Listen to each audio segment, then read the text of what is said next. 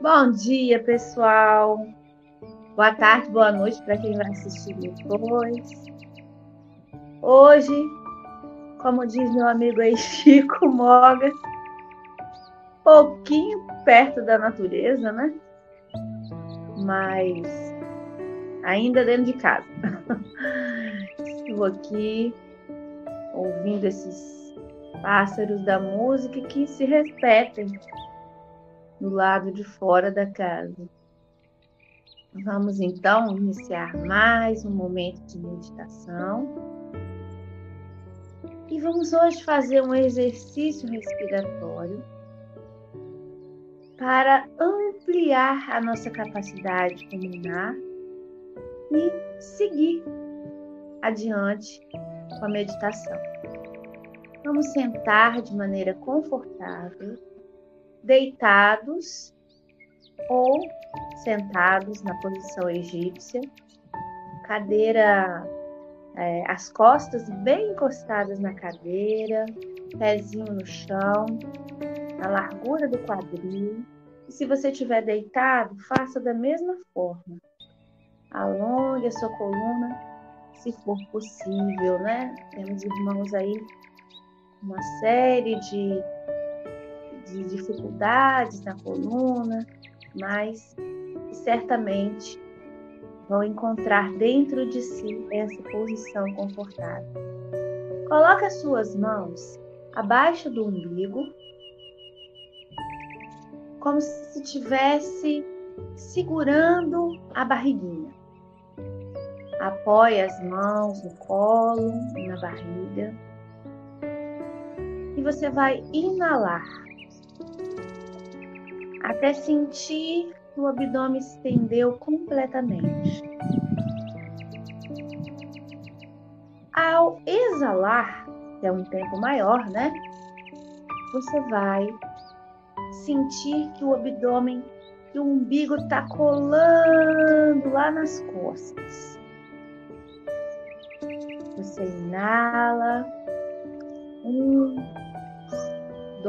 dois, três, quatro, e vai exalando, contando aí no seu tempo, até alcançar o dobro, seja agora, seja futuramente. Quando você sentir está confortável nessa inalação e exalação, na expansão do abdômen, sinta a sua caixa torácica abrir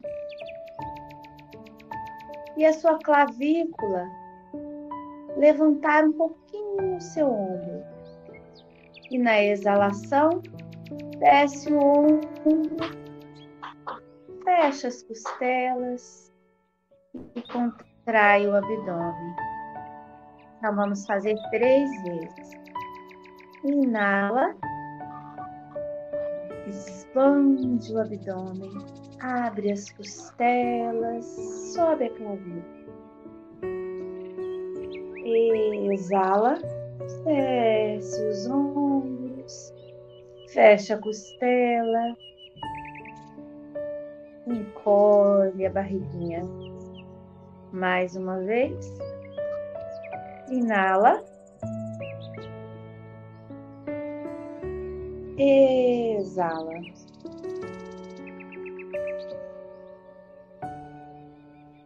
Última vez.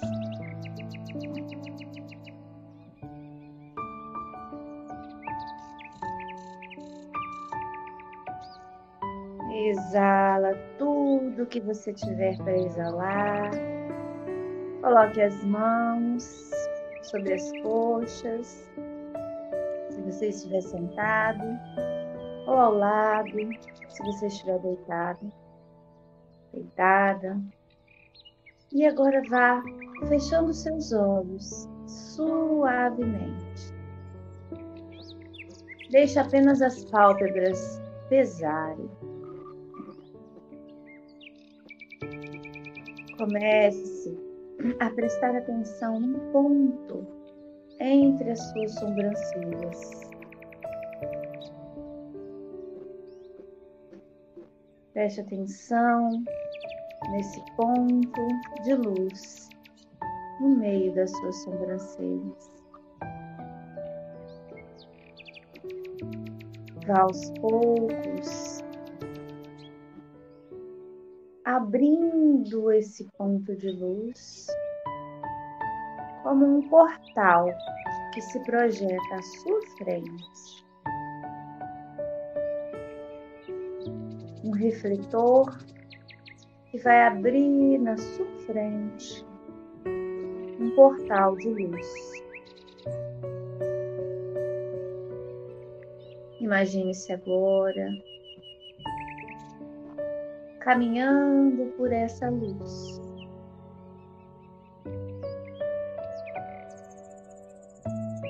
Vai transformando tudo à sua frente. Um lugar no meio da natureza. Sinta seus pés no chão.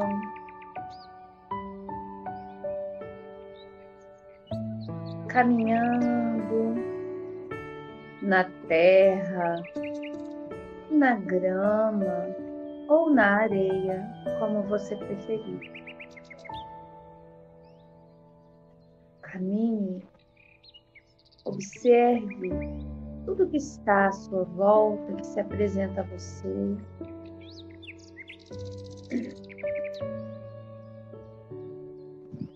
Caminhe em direção a um lugar onde você possa se sentar. Se apresente como a copa abaixo de uma árvore, na praia, em frente a um lago.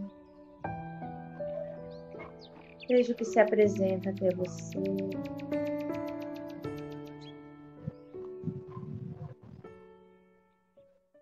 Vá agora, vendo-se sentado, sentado confortavelmente.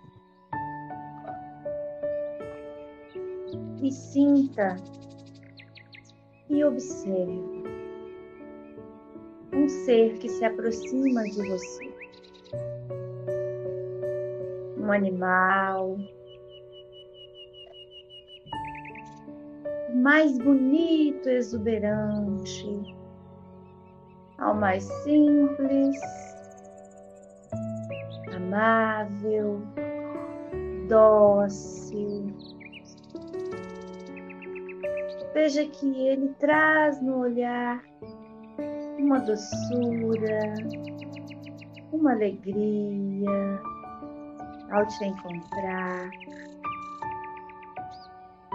Ele se coloca à sua frente.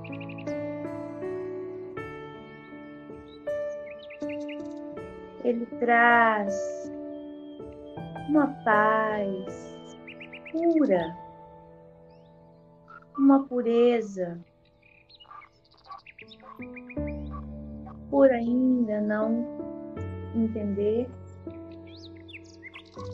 a diferença entre o bem e o mal, sabendo apenas existir de forma natural, como Deus o criou. Agora você pode passar as mãos nele, sentindo a carícia do seu a afabilidade, a fagabilidade dele, e se coloca dócil perante você.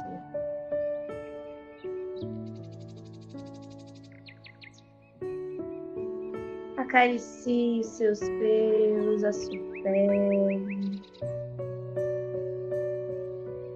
Sinta o amor puro que ele te traz. E ele está completamente dócil e amado. E agora ele se deita, completamente rendido ao seu amor. E você continua acariciando.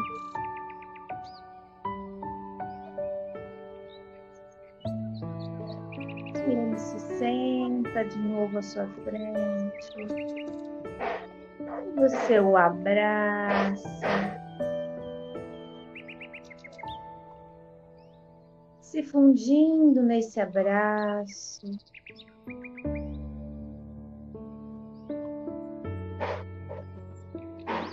Como se vocês se tornassem um só.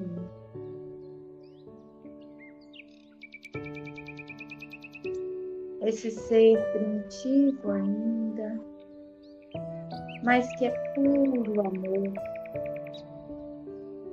que é pura delicadeza.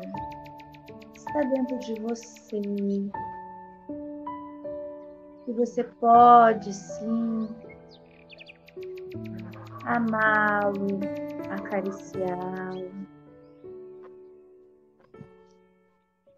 trazendo toda a beleza da natureza para dentro de você.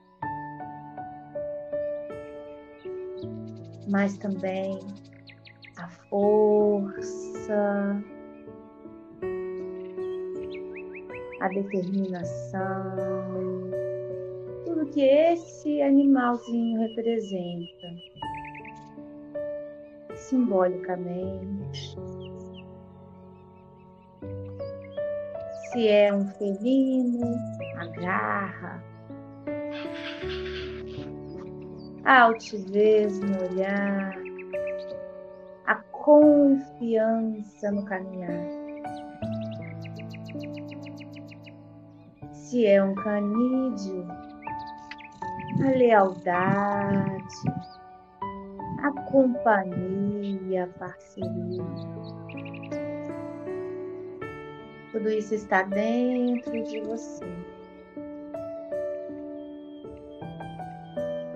Para quem imaginou um elefante a grandeza do coração, não é?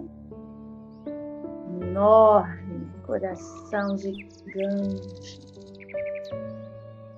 está dentro de você. E agora, em comunhão com esse ser de força, de luz, de grandeza, de amor. Você se levanta devagarzinho desse lugar que imaginou e retorne ao túnel por onde você passou. Vá sentindo ele se fechar atrás de você.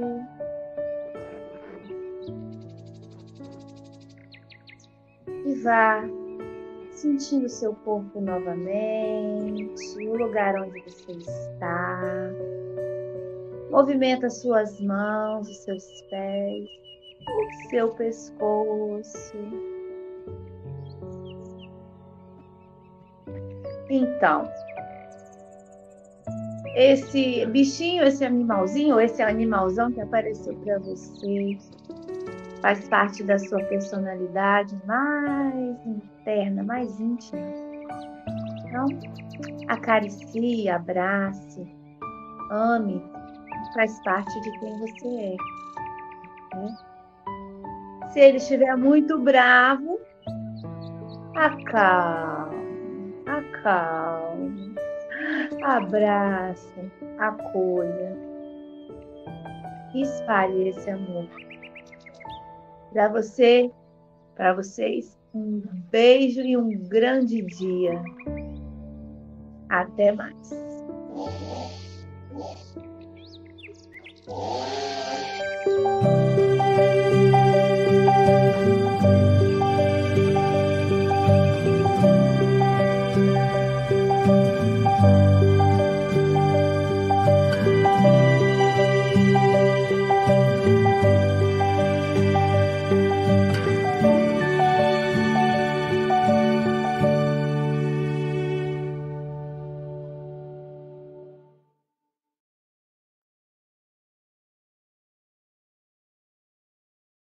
Livro Justiça Divina, pelo Espírito Emmanuel, psicografado por Chico Xavier. Doenças da Alma. Reunião pública de 7 de agosto de 1961, primeira parte, capítulo 7, item 7. Na forja moral da luta, em que te temperas o caráter e purificas o sentimento, é possível, acredites, estejas sempre no trato de pessoas normais, simplesmente porque se mostrem com a ficha de sanidade física. Entretanto, é preciso pensar que as moléstias do espírito também se contam. O companheiro que te fala, aparentemente tranquilo, talvez guarde no peito a lâmina esbraseada de terrível desilusão. A irmã que te recebe do alimento e do suor, a funcionarem por medicação compulsória. Deixa assim que a compaixão retifique em ti próprio os velhos males que toleras nos outros. Se alguém te fere ou desgosta, debita-lhe o gesto menos feliz à conta da moléstia obscura de que ainda se faz portador. Se cada pessoa ofendida pudesse ouvir a voz inarticulada do céu, no instante em que se vê golpeada, escutaria de pronto o apelo da misericórdia divina compadece-te. Todos somos enfermos pedindo alta. Compadeçamo-nos uns dos outros, a fim de que saibamos auxiliar. E mesmo que te vejas na obrigação de corrigir alguém pelas reações dolorosas das doenças da alma que ainda trazemos, compadece-te mil vezes antes de examinar uma só.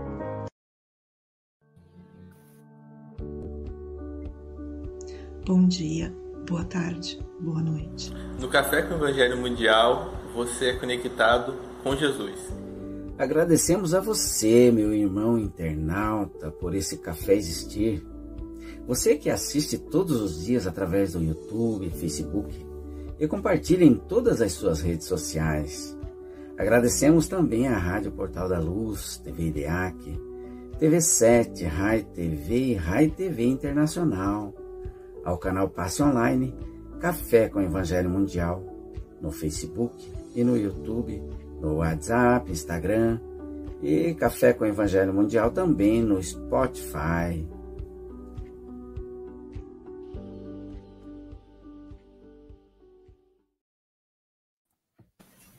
Bom dia, boa tarde, boa noite. Aqui estamos em mais um Café com o Evangelho Mundial. Hoje, dia 29 de agosto de 2023. Esse é o mês mais longo do ano. Termina o ano e não termina o mês de agosto, diretamente de Seropé de Cassiri. Ela que é filha da terra da Mangaubá, Silvia Maria Ruela de Freitas.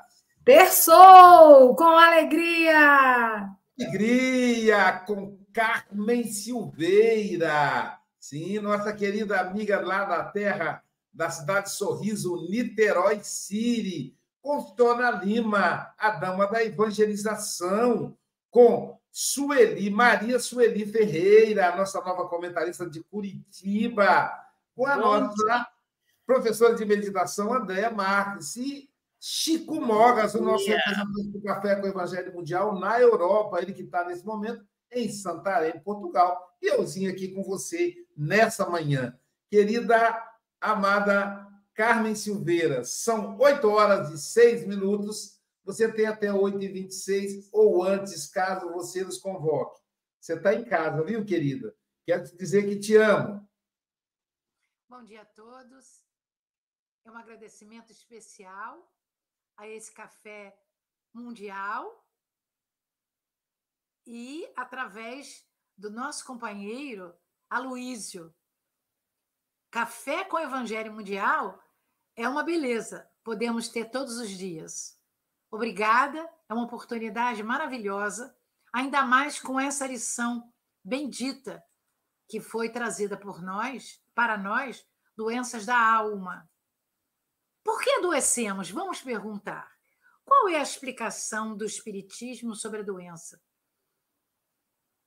Parece-nos que as doenças que são vividas pelo homem fazem parte de experiências humanas. Mesmo de acordo com a Organização Mundial da Saúde, a OMS, devemos sempre buscar uma harmonia em todos os nossos aspectos biológicos, psicológicos, sociais e espirituais.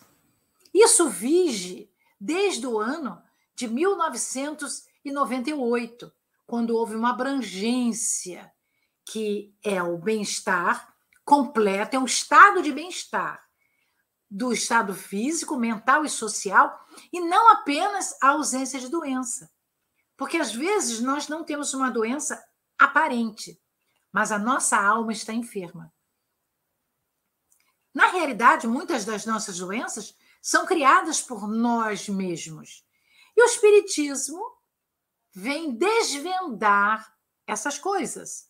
A doutrina nos ensina que o espírito encarnado tem total poder sobre o seu organismo físico. Assim, o seu, o nosso pensamento é energia. E ela, a essa energia, se modifica positivamente ou negativamente no corpo físico. Isso depende das nossas escolhas. Sempre escolhemos, porque somos um ser social, político que queremos sempre fazer coisas. Nós somos ação. Então, queremos agir. E para agir, vamos escolher o modo que vamos agir. Entretanto, muitos não compreendem essa força do pensamento e essa relação com os corpos espirituais e físicos. Mas, buscando Emmanuel no livro Pensamento e Vida, através das mãos benditas deste mineiro, Chico Xavier, podemos dizer mais ou menos assim: ninguém poderá dizer que toda enfermidade está vinculada a processos da vida mental.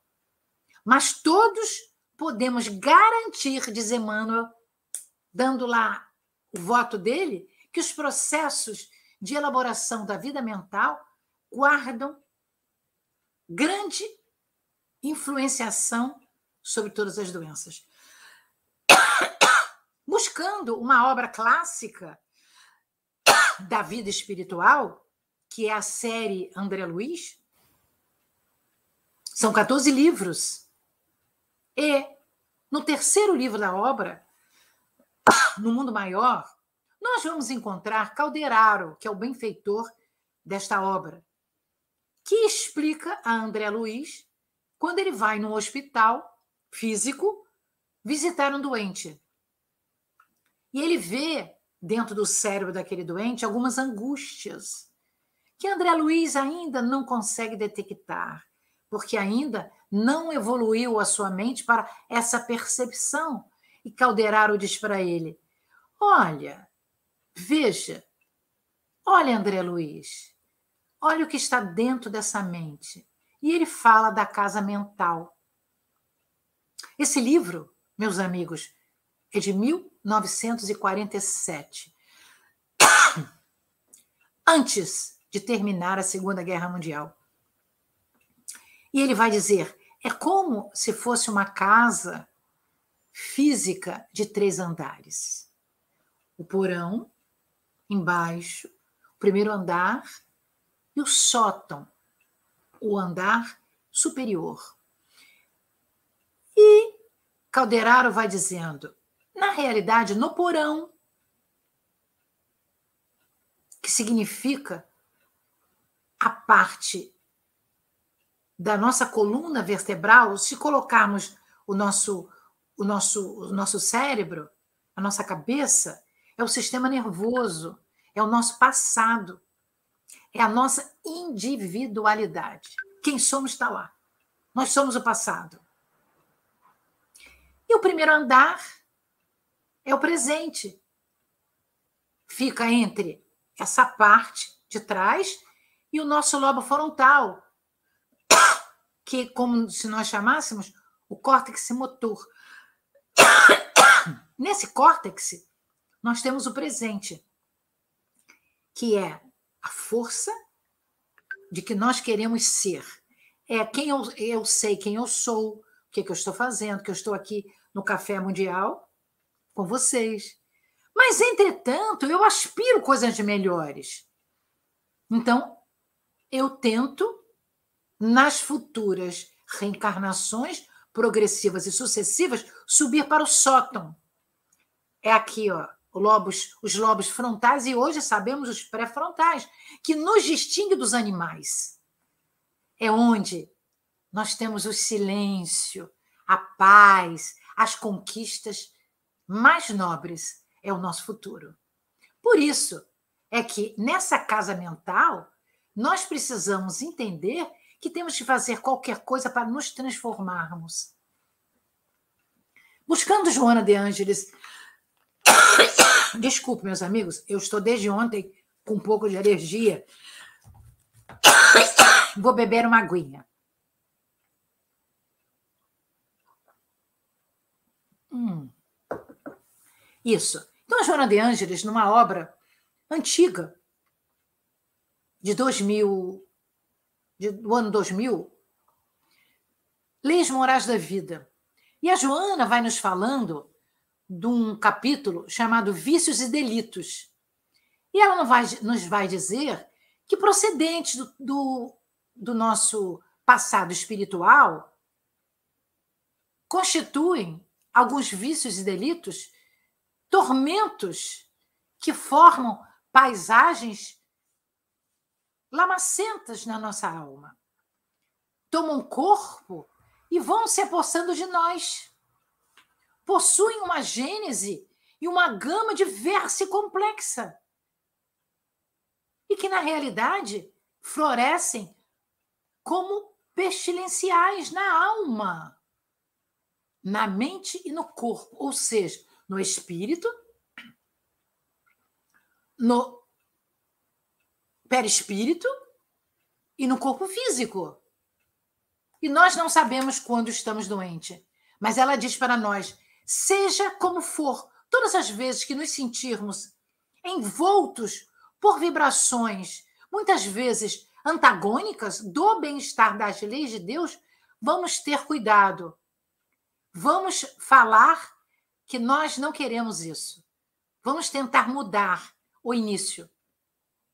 Buscando uma palavra do nosso codificador Allan Kardec, no Evangelho segundo o Espiritismo, ele vai dizer: Todos na Terra sofremos. São vicissitudes da alma. E o codificador vai dizer: neste mundo de expiação e provas, o organismo humano ainda sofre muito. Entretanto, nos mundos mais adiantados, mais depurados, isso não acontece. Então, nós estamos nessa transição planetária almejando irmos para mundos superiores. Mas quais seriam os tipos dessas doenças espirituais? Ansiedade, cansaço, fadiga demais, crises não diagnosticadas, depressões, doenças psíquicas, psicossomáticas, que o médico não, destro... não descobre por que, que nós estamos doentes. Dores generalizadas, falta de sono, fobias, hiper, hipoatividade ou hiperatividade, mal-estar generalizado, medos. São doenças espirituais. Mas a doença da alma é uma doença que praticamente é invisível. Você está fisicamente sã, mas a sua alma está ardendo de desespero, de desconforto, de soledade, então, as emoções incontroladas e os pensamentos negativos forjam, nos levam a sentimentos que não são diagnosticados ainda pela medicina dos homens. Então, Joana, numa, numa beleza de, de fala, ela diz: no passado espiritual de cada criatura se inscrevem os sentimentos humanos, nesse porão da casa mental enfermidades irreversíveis, pelo menos nesta reencarnação. Então é preciso que a gente tente fazer um controle de nós mesmos. Mas como vamos nos controlar se nem nós conhecemos? O nosso codificador Allan Kardec nos fala de Sócrates e Platão trazendo essa filosofia lá da Grécia Antiga, nos dizendo que Sócrates foi lá falar com a Pitonisa no templo de Apolo. Ela disse que ele era o homem mais inteligente do mundo. Ele não acreditou. Voltou para casa e disse: Não, eu só sei que eu nada sei. Então, de uma maneira maiêutica, ele foi questionando a si mesmo para chegar à conclusão que ele sabia muito pouco, mesmo que o mundo o achasse um gênio. Talvez aí esteja o início da nossa saúde mental. Quem somos nós? O que, é que nós estamos fazendo? O que, é que nós estamos pensando? Que patologias da alma trazemos? Porque patos vem, provém desse, dessa, dessa, desse termo que nos diz o estudo das doenças. É o conhecimento do ser humano. Nossa patologia prossegue muito mais porque negligenciamos na nossa capacidade de amar. Porque quando temos ciúme, quando temos raiva, quando temos descontrole, quando temos inveja, Carmen, nós espíritas temos isso tudo? Temos isso tudo e mais alguma coisa. Na realidade, não temos com aquela volúpia do passado do homem velho. Porque já, mesmo no mundo de expiação e provas, nós temos estudado muito a doutrina dos espíritos, a boa nova de Jesus. Então, na realidade, nós precisamos desenvolver a nossa capacidade de amar. E a veneranda Joana de Ângeles vai nos dizer, na causalidade atual dos distúrbios psicológicos, como nos anteriores, se encontra a ausência do amor, que é responsável por tudo isso. É uma obra belíssima se chama Amor, Imbatível Amor. Emmanuel, no livro Leis do Amor, ele vai justamente tratar das doenças. E ele vai dizer: existe uma patologia da alma? Sim. Mágoas. Mágoas? O espírito fica magoado? O espírito fica ressentido? Fica. Fica queixoso, quando alguém não faz dentro da casa espírita ou fora da casa espírita o que nós esperamos que ele fizesse. Nós nos atritamos, nós temos irritações, tudo isso vai criando crises no nosso pensamento, estabelecendo coisas indevidas. Daí, como falamos no Livro dos Espíritos, na questão 919, o nosso codificador nos diz que o método mais prático e eficaz para melhorar a nossa vida é nos conhecermos. Nos conhecemos a nós mesmos, pleonasticamente falando. Então, esses vícios e esses delitos que nós trazemos, nós temos que vigiar os nossos sentimentos.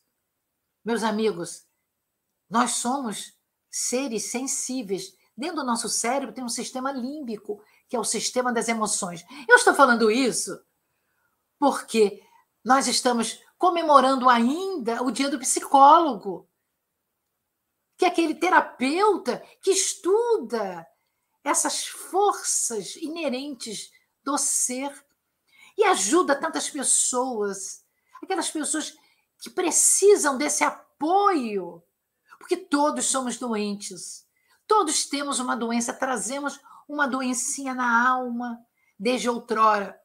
Então, existe uma importância muito grande de nós fazermos o autoconhecimento para a verificação dessa dor que muitas vezes não sabemos de onde ela vem, dói dentro de nós. E tem que existir a cura. Nós temos de tentar sermos mais saudáveis. Numa obra clássica da série psicológica da Joana, terceiro livro, plenitude, ela vai nos dizer: todo sofrimento é considerado doença da alma. Meu Deus, isso é muito forte. Como doença da alma, um sofrimentozinho. Se a alma fosse pura, se, se nós fôssemos da primeira ordem de espíritos, como nos diz Allan Kardec na questão 100, nós somos da terceira. Nós aceitaríamos tudo. Vamos exemplificar Saulo e Paulo, essa transformação que aquele doutor da lei, Saulo, era um homem intrépido que gritava, que perseguia os cristãos, mas que teve várias desilusões na sua vida, da sua família, do seu amor.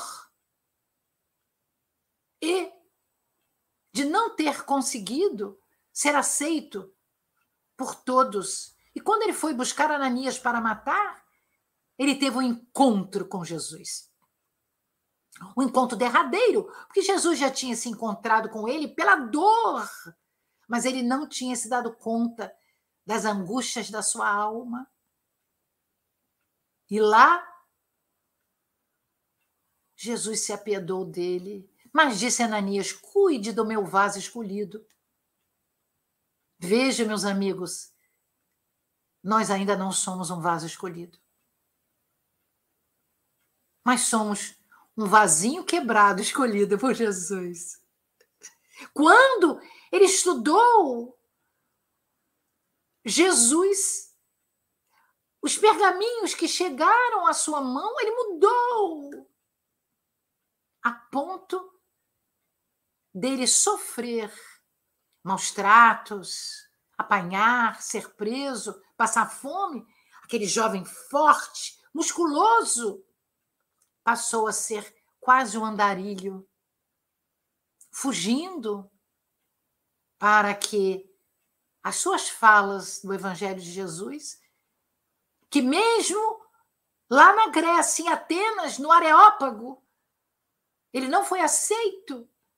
A desilusão daquele sonho de conhecer Atenas fez com que Paulo se desse conta de que ele tinha sido rejeitado e também o seu mestre querido.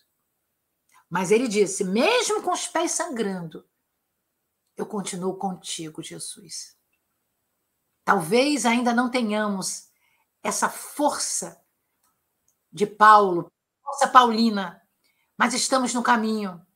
Nós temos que tentar nos modificar, em especial nesses momentos em que nós fugimos muitas vezes desses nossos conflitos. Dizemos, não, vou deixar para a próxima reencarnação.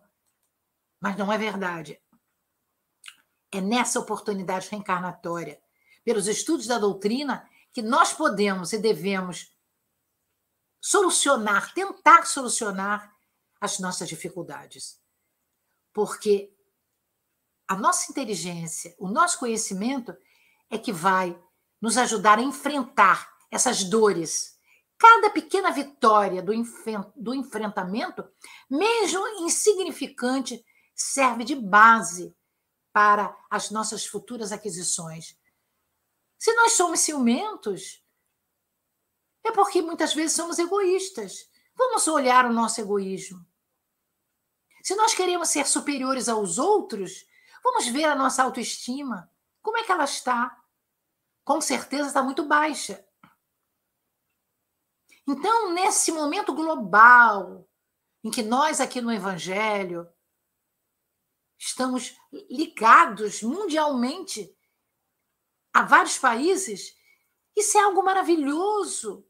É o nosso pensamento, é a nossa mente buscando no mundo, no planeta Terra, entender melhor, nos entender através do outro.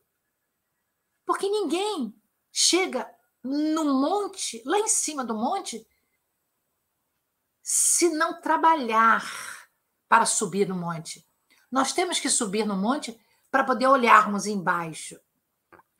Terminando a minha fala, vou falar do Manuel Filomeno de Miranda, que nas fronteiras da loucura, ele vai dizer para nós: a obsessão espiritual muitas vezes está na raiz, na gênese de confrontamento com o ser, fazendo com que haja justamente essas doenças.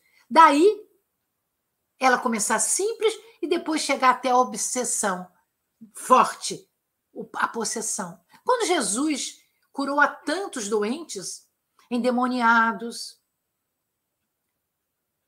rancenianos, mulheres de, de comportamentos inadequados, ele só curou depois que a pessoa já tinha tido consciência da sua dor e já tinha expurgado um pouco a sua dificuldade.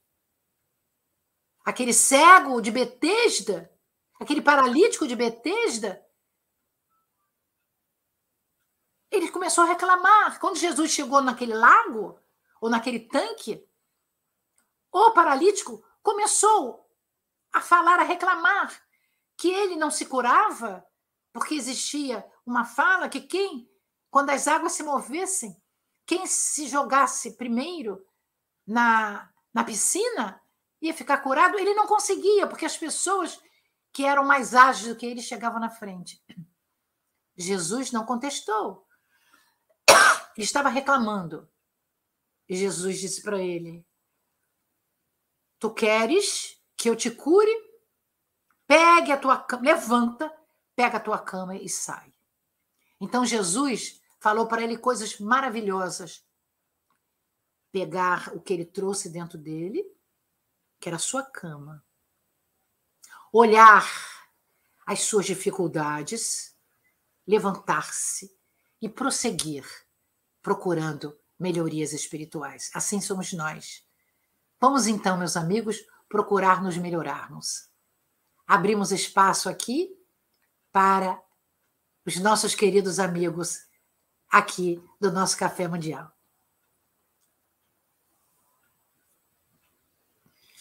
Muito obrigada, meus amigos. Estou muito feliz de poder estar aqui, porque já tentei pelo menos duas vezes e não deu certo, não é, Luiz, meu querido?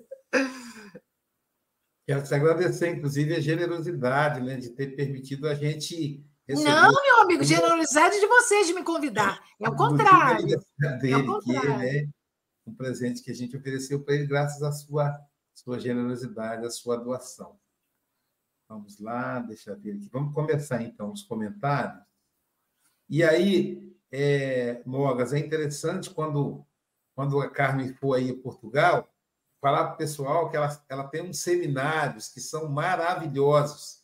E quando ela falava eu me lembrei, porque como ela é doutora em farmácia, né? Ela tem doutorado na área, então ela, ela entende tudo de da formação da fisiologia humana e, temperado com o conteúdo da Joana de Ângeles, fica maravilhoso.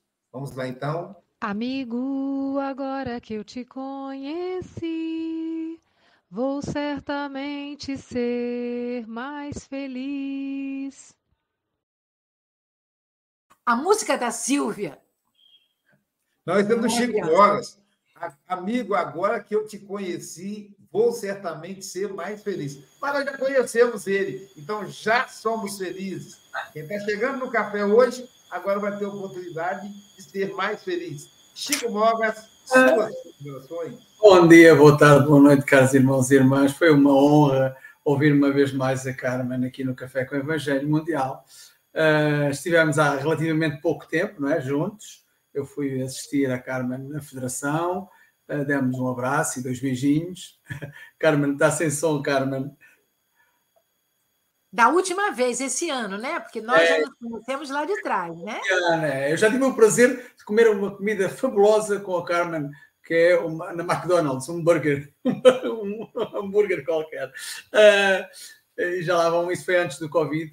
Uh, e é um prazer muito grande ouvir as colocações realmente ligadas. É interessante porque isto hoje é, é, dia de falar no pensamento, a importância do pensamento, a importância no nosso corpo físico. Eu hoje vou falar isso no estudo da modernidade. Uh, mas, mas o meu comentário não vai ser muito longo. Eu vou dedicar aqui, uma vez que a Carmen também falou de Jesus e do Evangelho e da importância do Evangelho, eu vou dedicar aqui à Carmen um poemazinho, um poemazinho sobre o seguir o Evangelho. Porque seguir o Evangelho faz bem à saúde. E, uh, e, vamos ouvir então este pequeno poema que é Seguir o Evangelho. Seguir o Evangelho de fio a pavio é tarefa difícil e complicada. É navegar a bolina num navio na certeza de encontrar a chegada. Seguir o Evangelho de coração é nunca perder o norte na rota, é caminhar com bússola na mão, é sentir amor que nunca se esgota. Seguir o Evangelho de Jesus é sentir o seu amor a crescer, é caminhar com a sua luz e todas as trevas vencer. Seguir o Evangelho nos torna espíritos bem mais iluminados, é como reconfortante, madorna, calma e nos deixa descansados. Se tudo isto é bom e saudável, com saúde se chega a velho, se a todos e todas é aplicável, por que não seguir o Evangelho? Então, sigamos o Evangelho para que nós possamos realmente ter a saúde. E é através do pensamento que realmente nós conseguimos, e a Carmen disse muito bem, conseguimos ter ou não ter saúde. E para terminar o comentário, vão as duas quadrinhas habituais. As doenças da alma não são visíveis. É sofrimento que o espírito escamoteia. Tornemos, pois, mais compreensíveis, compadeçamos para com a dor alheia. Carmen diz que o pensamento é energia, conduz-nos para a saúde ou a enfermidade. Os positivos edificantes são a única via para que a casa mental tenha vitalidade.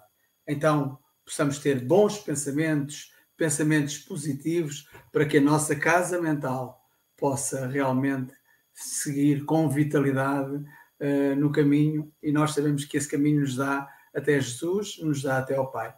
Obrigado, Carmen. No final, uh, eu vou marcar a próxima participação da Carmen no Café com o Evangelho. Portanto, Carmen não, não pode sair assim sem mais nem menos. Vai aguentar um bocadinho depois do programa terminar. Um bem-aja a todos. Trabalhar, trabalhar, tendo alegre o coração.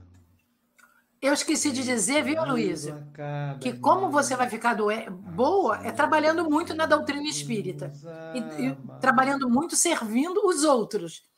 Essa é uma, uma das formas mais eficazes da gente poder sair das doenças da alma. É o trabalho no bem.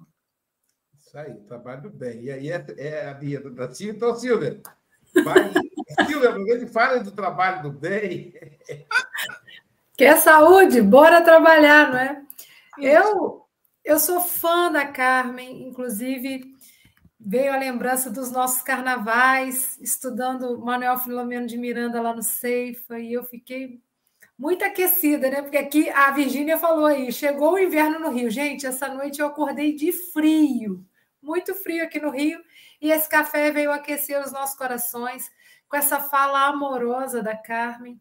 Carmen, que foi professora, continua sendo, e ela generosamente compartilha esse talento maravilhoso que ela tem de destrinchar assuntos complexos, trazendo para o nosso entendimento da maneira mais fácil. Né? Então, eu sou fã dessa mulher maravilhosa. Carmen, a gente fica contando os cafés para chegar à sua vez. Então, estou muito feliz de estar aqui te ouvindo.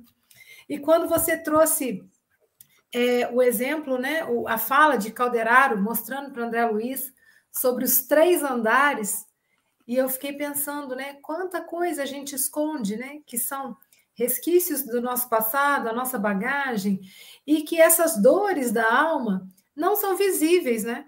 Às vezes a gente está com a pessoa do lado, Está dando risada, a pessoa, mas é só por fora, é só o exterior, né?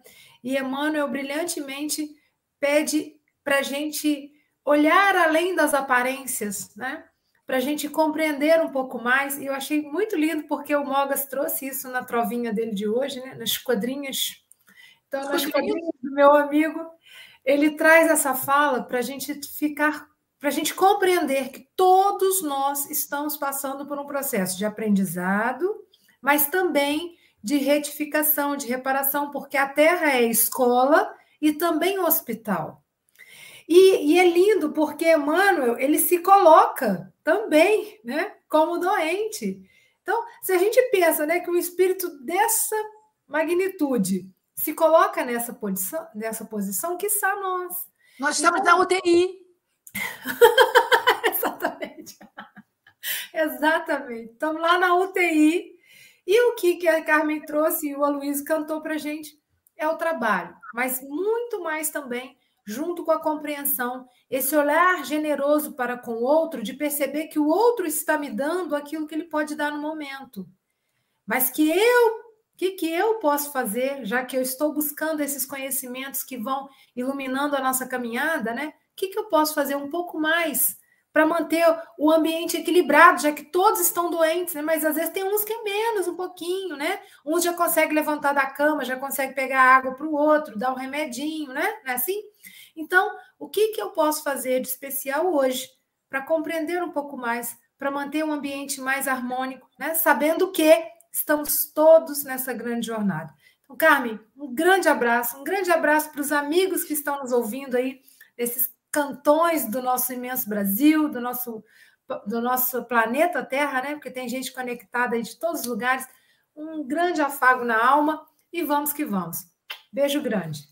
Eu também queria completar que a meditação é muito eficiente, porque hoje eu ouvi a Andréia. Fiquei encantada, viu, Andréia? Parabéns.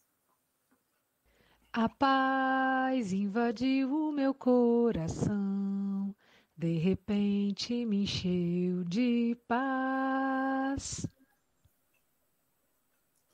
Andréia da Paz, quer dizer, Andréia Marques, suas considerações. Ah, bom dia, tomara, né? Tomara aí que a gente chegue lá. Andréia da Paz, vou, vou pedir na próxima encarnação para eu vir com esse sobrenome aí, ó. Arruma a família da Paz para eu vir com esse sobrenome. Então, Carmen, muito bom te ouvir, né? Realmente. É, as aparências enganam, né? Às vezes a gente se depara com pessoas muito agitadas, que querem fazer acontecer, e quando você realmente conhece, a pessoa é, é só uma pessoa dinâmica, né? No fundo, ela é aquela pessoa legal que, que consegue colocar as coisas no lugar e outros, às vezes, tão, tão murchinhos, tão quietinhos, não falam nada e por dentro estão fumegando, né? ardendo em chamas, como diria um famoso filme aí, né? É, aí você também trouxe os comentários sobre a obra de Joana de Ângeles, e eu gostei muito, eu tenho que falar aqui agora pessoalmente, porque nós não estivemos presencialmente no curso, foi da, dos, do, da explanação de Aloísio desse, dessa última, desse último domingo, as subpersonalidades. É, então, ele traz muito disso aí, o que Joana traz, e, e ele explica também muito bem, sobre como somos fragmentados, mas fragmentados de uma forma normal, vamos dizer normal, que o normal não existe, né? Ou de uma forma adoentada, de uma, uma forma fragmentada ou de uma forma adoentada, né? E faz parte de nós essas diversas personas. Mas quando a gente desequilibra isso aí, traz às vezes aquela aquela máscara, né? E esse estudo fala melhor do que eu. Então, vocês vão procurar lá no é, tem no podcast, né? E tem também nos, nos, nos grupos. É, e aí vem a questão, né, no, no texto de Emmanuel, do perdão das ofensas. Veja bem, nós, psicanalistas, né, e o meu lugar de fala é como psicanalista, advogado e professora de yoga. Então, tem esses três Só lugares isso? Só isso, por enquanto. De vez em quando a gente arruma outras coisas. E aí, quando você é, tem essa, essa, esse conhecimento, né, ninguém sabe tudo, você fica com um tique nervoso de observar o discurso. Os atos, os discursos, né? As falas. E eu estava esperando uma carona para ir lá para o Neger domingo, e ali perto da ponte, a ponte aqui ela é estreita. Então, chovendo, não tem como muito carro escapar. Aí veio o carro e passou por uma poça e uma senhora estava passando, virou para mim: Você viu? Ele fez de propósito. Aí eu, ao invés de ficar com raiva do carro, o que, que eu fiz? Meu tique nervoso, eu falei: Nossa, será que ela faz assim? Será que ela é assim? Né? Vingativa? Faz de propósito as coisas, né? A pessoa pensa que a gente tá vai ser solidária, a gente acaba se canalizando, né? Mas enfim, cada um traz, né, consigo essas dores da alma que tem, né? É, as, agora sobressaído bastante, a gente tem tido bastante trabalho nesse campo para todas as formas de terapia, né? E, e Emmanuel traz muito bem o perdão das ofensas, né? Se você quer se curar, se tratar e ajudar o outro, pelo menos tente perdoar. Tente ter essa compaixão. Eu falo tentar, porque nós temos uma natureza. Hoje, é, o trabalho na meditação foi mais ou menos isso, né? Aquele animalzinho que a gente tem lá dentro, aquele aquele serzinho primitivo, mas que a gente pode acalentar, abraçar e, por que não dizer, domar de uma forma carinhosa, né? E, e é isso, é compaixão. Você trouxe muito bem, eu agradeço. Beijo a todos e até a próxima vez. Mas, Andréia, Luiz, se eu puder fazer uma falinha com a Andréia, eu dizia assim que, Andréia, a gente só perdoa quando sabe que errou. Então, é, se a gente não se conhece, a gente não perdoa. A gente continua achando que nós, nós temos, nós fizemos o certo, o outro que continua errado. Se você quer ver campos em flor, a natureza cheia de amor, plumas brancas de paz no ar, Evangelize, evangelize. Ela mesma, Sônia Paixão pela Evangelização Lima. Para ela é cafezinho no com Evangelim no Planetinha. Conhecida pelas crianças como Tia Soninha, suas considerações? Pois é, ouvindo a Carmen disserrar, né? Sobre essa mensagem maravilhosa, falando da casa mental, falando das patologias da alma, da obsessão espiritual que está na raiz, dos delitos e atitudes que formam as imagens lamacentas em nossa tela mental, eu fiquei pensando nas nossas crianças. São espíritos experientes, muitas vidas que vem agora, né, nesse corpinho, para receber essa reeducação. E aí, levar essa criança ao contato direto com a obra de Deus, levar a compreender Deus, Criador da, né, da natureza, dos minerais, das plantas, animais, sentindo Deus como Pai que muito nos ama tirar essa imagem de que Deus castiga, que muitas vezes a criança ouve, né? Que Ele é amor, que Ele nos ama. Então, colocar a criança em contato com as artes, com a natureza, com a literatura, nesse processo dinâmico, estimulando a vontade do educando, o educando de agir, de participar, a gente estará trabalhando também né, essas emoções, ensinando-as a, é, quando virem né, essas emoções de raiva, de tristeza, como lidar. Então, como é importante a evangelização para gente, né?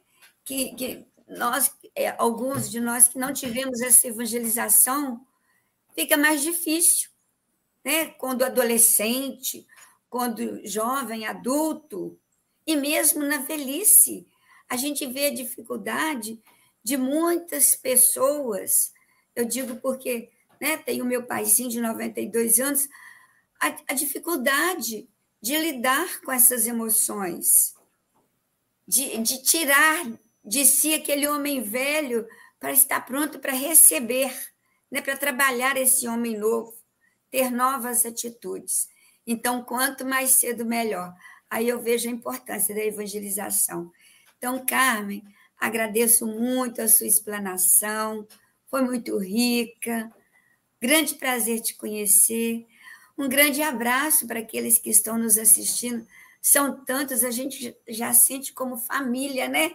Eu vou lendo os nomezinhos assim e vou sentindo aquela emoção vendo cada um. E não vou citar nomes para não ser injusta. Né? Então, grande abraço a todos e que tenhamos um excelente dia. Obrigada. Mas, Sônia, se os pais, as famílias pudessem se aperceber aos cinco anos, seis anos, quando o espíritozinho passa a absorver com força a reencarnação, já ia ver as tendências que ele trouxe do passado. É que a gente sempre diz, ah, igual pai, igual a mãe, igual a avó. Se faz coisa boa, é igual a nós, mãe. Se faz coisa errada, é igual o pai. Ó, ele é teu filho. E assim, nós, nós terceirizamos os vícios, mas as virtudes são nossas. Nunca achamos que são do espírito. Belo para mim é criança brincar, é ouvir mil canções numa concha de mar. O pessoal está tá dizendo que começou o inverno. Imaginemos o inverno em Curitiba, Paraná, com a filha da dona Helena. Sim, ela mesma, Maria Sueli Ferreira. Suas considerações? Opa! Carmen, foi assim uma viagem, uns pensamentos, uma reflexão para a nossa vida, né? Trazendo para nosso conhecimento e melhorar a nossa caminhada. Realmente foi ótimo ouvir essa manhã. Muito prazer em conhecê-la. E pensando aqui, eu fiquei analisando como nós estamos com os pensamentos mentais, né? Os hábitos mentais que trazemos de outras encarnações, esses vícios que vêm conosco e que nos causa essa doença, que Emmanuel disse, né? a doença da alma, né? Que aqui estamos no hospital e numa escola. E que possamos exercitar essa compaixão, né? Que ele fala, a misericórdia. Eu lembrei as boas aventuranças porque nós devemos ser humildes, né? resignados nas nossas dores, que é assim que vamos nos curando a cada dia a oportunidade, porque a dor não é ruim, a dor é um bálsamo para nossas almas, para nosso reencontro conosco mesmo. Então é muito importante eh, quando estudarmos ver essas emoções, né, que está trazendo à tona, porque é necessário ser curada, né? É, é isso que vai criar os nossos bons sentimentos. Não trazer e colocar debaixo do tapete, porque muitas vezes a gente se esconde. E nós estamos aqui realmente para ser curada na encarnação. Porque no planejamento espiritual, a gente diz que vai dar conta. Então, quando chegar aqui, muitas vezes a gente esquece, né?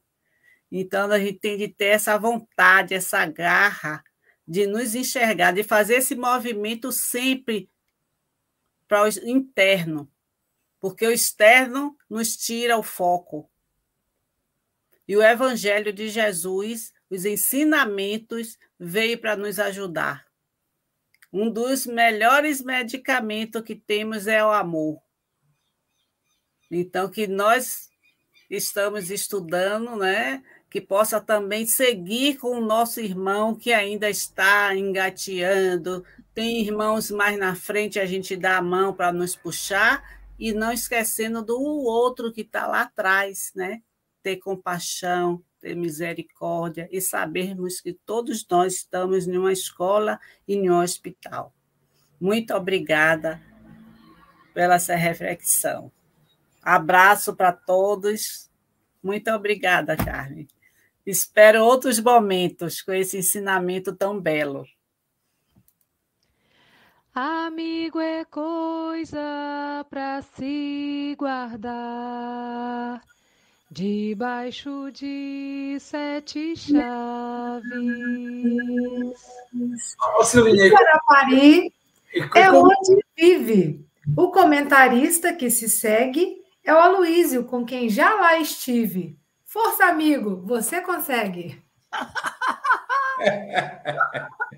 Esse Francisco Borges e essa dupla, né? Francisco Borges e Silvia Freire, tá vendo como é que eles aprontam? O Carmen. Pois é. é eles, eles, estão com mentes interligadas. Pois é, pois é. Mas no bem, meu amigo. A gente só brinca com quem a gente ama. Claro, com certeza, com certeza, né? A gente esse é um dos princípios da liberdade da amizade, da amizade, né? E falando em amizade, eu quero aqui é, expor as minhas maiores vibrações, o meu amor intenso por um amigo chamado Alcino Pereira. Ele é, para mim, a maior referência espírita encarnada aqui do nosso estado. Conheci ele ainda menino. Eu ali cheio de sonhos, com vinte e poucos anos, presidente do conselho espírita, achava aquilo máximo, e ele ali com aquela maior paciência, ele e os demais companheiros, Geraldo, Geraldo, Geraldo lá da, da UEC, agora está no Joseph Kleber, e outros da UNIDA, da SEC, que hoje são todos, a, grande maioria deles, octogenários, tem mais de 80 anos e seu auxílio está na UTI do Hospital é, Faria, lá, como é que chama, Andréia? É, Bezerra de Faria. Antônio Bezerra? Antônio Bezerra de Faria está lá na UTI, está se recuperando. E, amigo, conta com as minhas mais profundas vibrações. Eu até sonhei fazendo uma prece para ele, de tanto que eu fiquei impactado, né? E ele sempre muito otimista. Esse é um grande trabalhador de Jesus foi presidente da federação, harmonizou a Federação Espírita do nosso estado, um amor imenso, né? É realmente uma referência de amor para mim.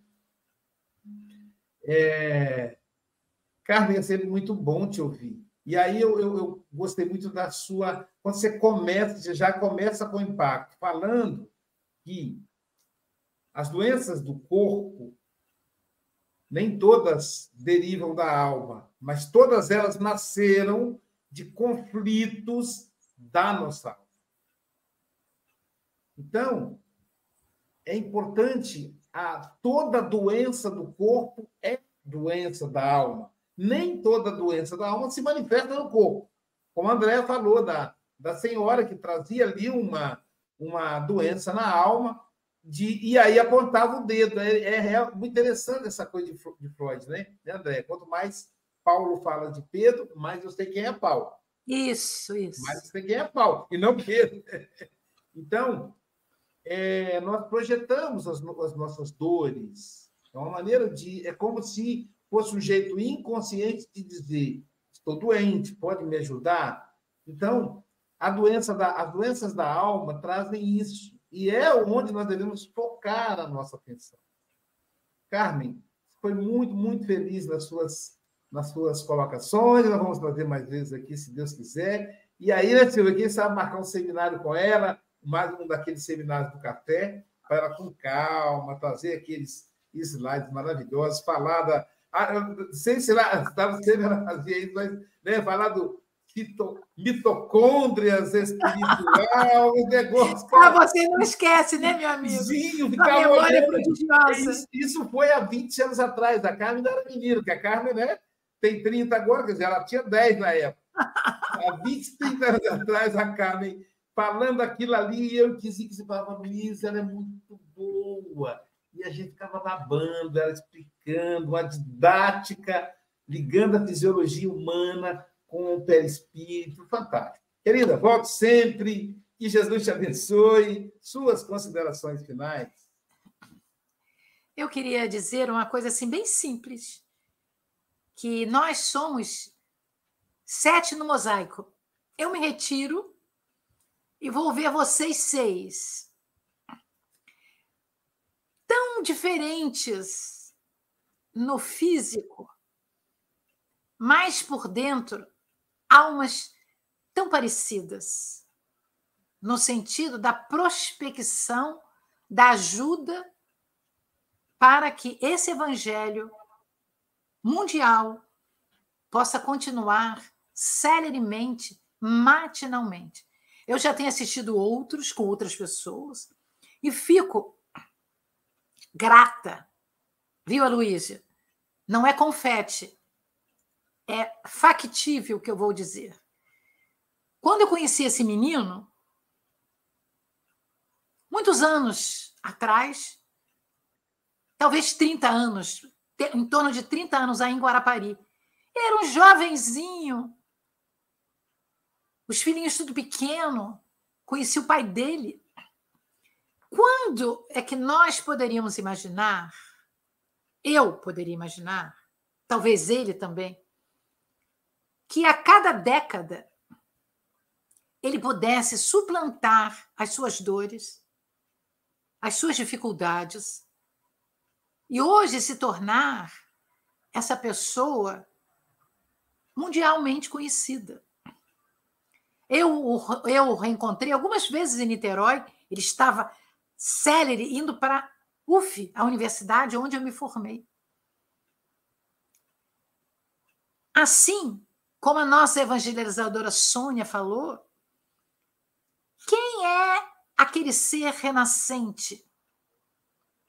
Não sabemos. Quais as propostas redentoras que ele traz? Quais as marcas no perispírito, visíveis e invisíveis ao ser a família? Então, cada um de nós que aqui estamos, a nossa família nem cogitou quem nós seríamos. Ela só queria que nós fôssemos saudáveis. Porque era a proposta da época. Às vezes ainda é. A pessoa quer um ser saudável, com saúde. Mas não sabe que a saúde do corpo não é a saúde mental. Então eu queria fechar a conversa, esse café matinal que eu estou assim eu sou bradicárdica, mas estou um pouco taquicárdica, porque eu estou muito emocionada, positivamente. É imaginar que talvez num mundo regenerado, nós possamos olhar primeiro o espírito, em vez do corpo físico, como fazemos até hoje. Aí nós podemos ver esse jovem Aloísio Silva, avô com os filhos todos criados, com essa esposa cada vez mais jovem. Eu acho que quando vocês quiserem, ó, eu vou falar isso em público. Quando vocês quiserem, a pílula do, reve, do rejuvenescimento, fale com a mulher dele. Porque hoje ela está mais jovem do que há 30 anos atrás, quando eu a conheci. Uma loucura isso. Não ri, Mogas. É verdade. É verdade. É a força do espírito, as aquisições morais, a evangelização interna e a proposta do bem, do amor e da paz. Então eu queria dizer que foi uma honra, é a gratidão que eu tenho de hoje receber essas vibrações dúcidas, não só de vocês, mas do público, e entender que a nossa jornada, mesmo com esse amigo, o senhor é, Alcino Pereira, na UTI, Ele está em evolução. E a prece, esse, esse pedido que você fez, vai chegar a ele. Porque até o milésimo de segundo, enquanto estivermos reencarnados, existe a benção do Altíssimo para que possamos levar gotas de orvalho para a nossa ressurreição no mundo espiritual. Muito obrigada. Paz e bem franciscanos para todos vocês. Muito obrigada. Mogas, te amo muito. Silvinha, Maria Sueli, Sônia, Andréia e Aloísio, você é o Arconcur. Beijos. O nosso café fica por aqui. Daqui a pouquinho, daqui a pouquinho, a Andréia vai lá para o outro estúdio para fazer o passe online. Imagina o passe online com o André, gente. O passe online é pelos canais Passe Online, pelo canal Café com Evangelho Mundial no YouTube e no, e no Facebook, o canal Espiritismo. E continua a jornada. Ao meio-dia, vamos estudar mediunidade enquanto a gente almoça. Capo na boca, colher na mão e olhando para a tela e assistindo aí os o que, que é desdobramento na visão espírita do livro Mecanismo da Mediunidade, com Vitor Fonseca.